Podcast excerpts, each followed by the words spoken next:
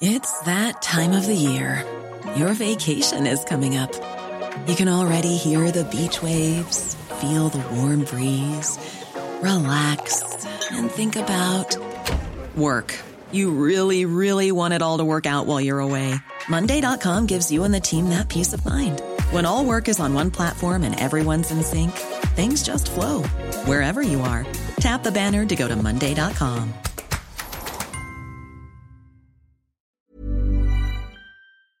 Le agradezco mucho al senador Manuel Añorbe esta comunicación. Senador, ¿cómo estás? Buenas tardes. Javier, muy buenas tardes. Ana María, muy buenas tardes. Me da gusto saludarlos y por supuesto a todo tu auditorio y a, sus órdenes, como siempre. oye, senador, están haciendo pruebas este, desde pues no sé desde cuándo, pero hoy en la mañana se ha redoblado todo esto entre los senadores y algunos eh, personajes alrededor, algunos asesores. ¿Tú ya te hiciste tu prueba? Fíjate que es hoy y mañana, y mañana no hay sesión. Yo me la voy a hacer mañana. De hecho, ya me la, me la estoy haciendo cada 10 días. Yo he salido negativo. Pero mira, Javier, eh, la verdad fue una irresponsabilidad haber sesionado en Chico que tú conoces con Ana María perfectamente bien, esas instalaciones, el martes pasado. O sea, fue un despropósito. Pero además López Gatel es el que autoriza para que se pueda sesionar, según él, sin ningún problema, cuando ni siquiera era congruente con el semáforo que estamos viviendo en la Ciudad de México. Para que veas cómo la ciencia, para que veas cómo eh, la política rebasa a la salud. Obvio, yo te lo voy a decir en español, y esto lo entendemos perfectamente bien. Le hablaron a López Gatel, eh, la 4T, quien haya sido, y le dijo, oye, necesitamos sacar la extinción de los fideicomisos, es una instrucción del gobierno federal, urge y a morir.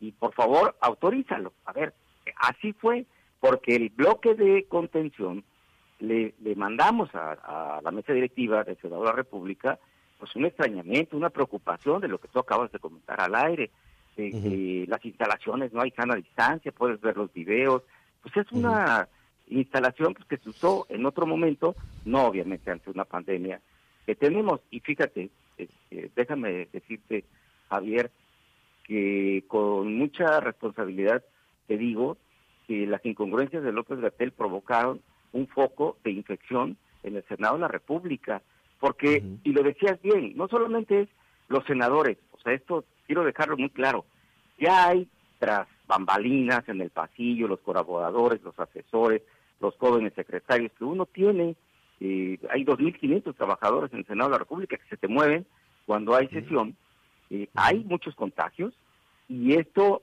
pues obviamente había una instrucción de sacar los fideicomisos y provocó lo que ya empezamos a conocer, como Verónica Delgadillo, mi amiga, quien le deseo una recuperación pronta y puntual. El Movimiento Ciudadano Senadora, ¿no? Claro, haya, haya tenido que decir que tiene eh, la prueba, la hizo, perdón, y COVID-19, preocupación de, Jorge Carlos Ramírez Marín, que está muy bien, pero, pero que todos, eh, obviamente, solo te doy un nombre, ¿no?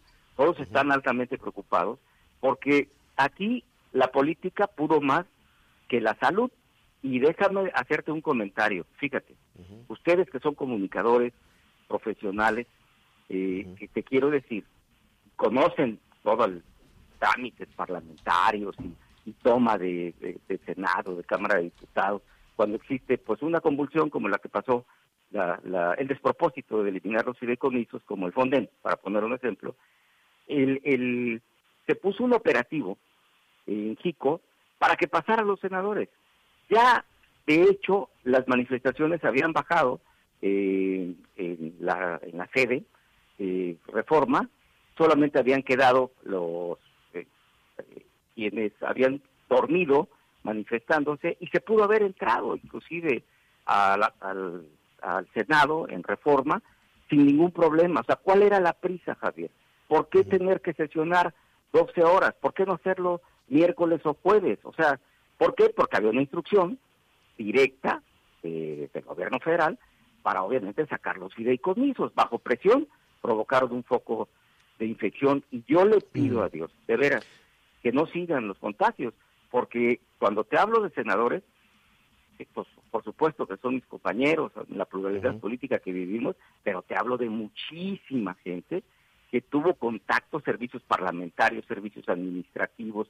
Yo te recuerdo, Javier, que en la permanente de la cual yo formé parte, ustedes vieron la noticia, ya falleció un compañero de servicios parlamentarios en el mes de, en el mes de agosto por COVID-19. O sea, ellos también merecen nuestro respeto y nuestro apoyo, pero bueno, pudo más la política que la salud. Y López Gatel, yo lo he responsabilizado porque él autorizó obviamente esta sesión, porque ahí fue donde se agarró, eh, en este caso, si lo haya autorizado en esa directiva, para poder hacer la sesión.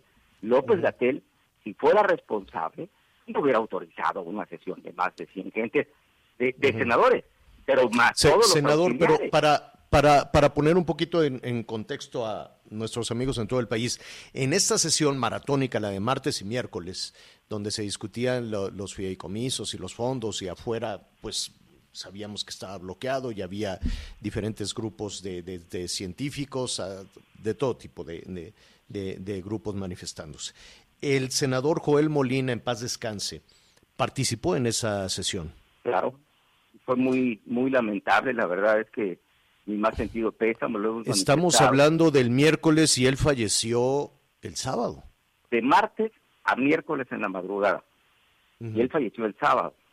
Por lo tanto, según los que saben, pues él ya pudo haber tenido el COVID o haberlo adquirido ahí, pues que cada cuerpo reacciona distinto, muy lamentable y que y que se y que quede claro, Javier, nadie está lucrando con esta tragedia, pero lo que sí es que era innecesario haber sesionado. Mira, hay compañeras y compañeros que, decían, pues yo estoy aquí tratando de respirar en la ventana, ¿no? Pues, Oye, senador, pero sí, el senador Joel Molina estuvo toda la jornada, estuvo las 12 horas trabajando ahí. Toda, toda la jornada.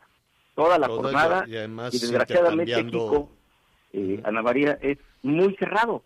Aquí no hay sana distancia. Kiko pues son las curules una tras otra. Usted lo puede, lo conoce perfectamente bien, lo puede ver. Sí, sí, sí, y, así lo es. En el, en el, contexto para tu auditorio, ¿no? ¿Qué harán entonces? ¿Qué, qué, harán entonces, senador? Eh, tenían programada una comparecencia de Rocío Nale, creo que todo esto pues se, se va a modificar, pero independientemente de, de, la secretaria, eh, ¿cómo hará el Poder Legislativo con esta, con esta situación? ¿Pruebas? Todos los días, cada semana. Pero yo, hay, hay un acuerdo, Javier, hay un acuerdo que tomó la Junta de Coordinación Política anoche, pero yo, yo déjame decirte con todo respeto, además yo también soy integrante de la Junta, eh, representando con mi amigo Miguel Osorio Chón, a mi grupo parlamentario, déjame decirte que después, el dicho popular, después de aguado al niño hay que tapar el pozo. Esto debería haberse hecho con responsabilidad antes, o sea, no hacer las cosas fast track, no querer quedar bien con la 4T, no querer sacar un dictamen solo por, pues ya, ya lo logramos, ¿no? El miércoles en la madrugada.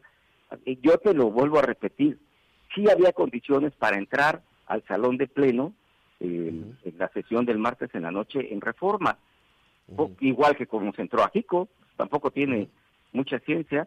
Ahora, ¿se van a hacer pruebas rápidas a todo el personal? Sí, pero ¿por qué no se tomaron medidas preventivas? Porque López Gatel autorizó esa sesión, con todo respeto, cuando él responsablemente vuelve a mandar una señal incongruente dice que no debe haber reuniones de 50 agentes, como dijo que 60 mil fallecimientos iba a ser una catástrofe en México, como dijo que el 6 de mayo, 8 de mayo iba a haber solo 6 mil fallecimientos, como en su momento en marzo dijo que el cubrebocas no era necesario para quedar bien con el gobierno. A ver, con todo respeto, no tomó decisiones López Gatel, porque aquí hay responsables.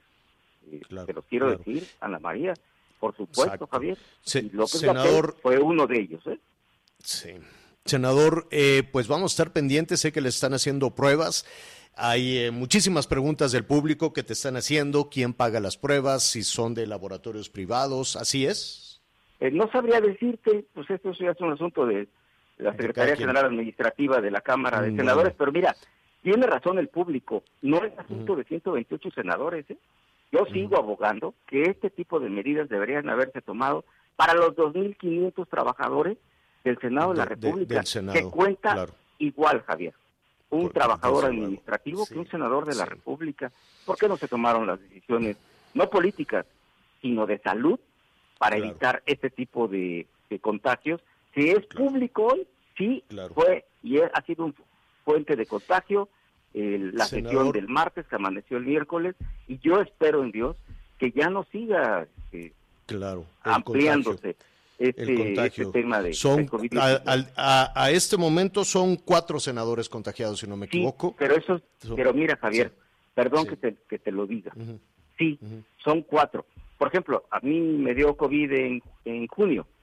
Yo salí en junio, cuando estábamos este, confinados. Pero, pero déjame decirte, no, el tema es que cuando tú platicas con los auxiliares, los asesores de los grupos, los jóvenes que están ahí, que, conviven con todo el mundo, hay muchísima gente en el Senado contagiada, no te puedo dar el número, pero, pero empiezan ya ellos a, a decir, oiga, oiga, este, doctor Añorbe, en este caso su servidor, Manuel Añorbe, senador, fíjese que el secretario de tal, senadora cayó con COVID, y mi amigo de tal, de la tal dependencia del Senado, cayó con COVID. O sea, ya es un asunto eh, que se está generalizando. Yo espero que se detenga con estas decisiones que tomó la Junta de Coordinación Política anoche y obviamente creo que es un despropósito eh, hacer lo que se hizo para extinguir los fideicomisos y, poner en riesgo la salud de miles, de cientos de trabajadores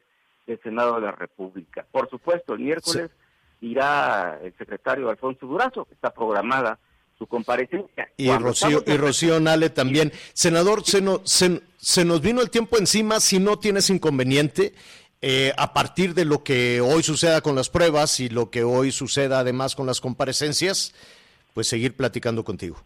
Con muchísimo gusto, les mando un fuerte abrazo y por supuesto yo sigo responsabilizando a López Gatel, entre otros, por esas malas decisiones que se convierten en decisiones políticas y no en decisiones de prevención de salud pública como las que mal ha tomado en este país. Muchísimas gracias, Javier. Gracias, gracias, Manuel.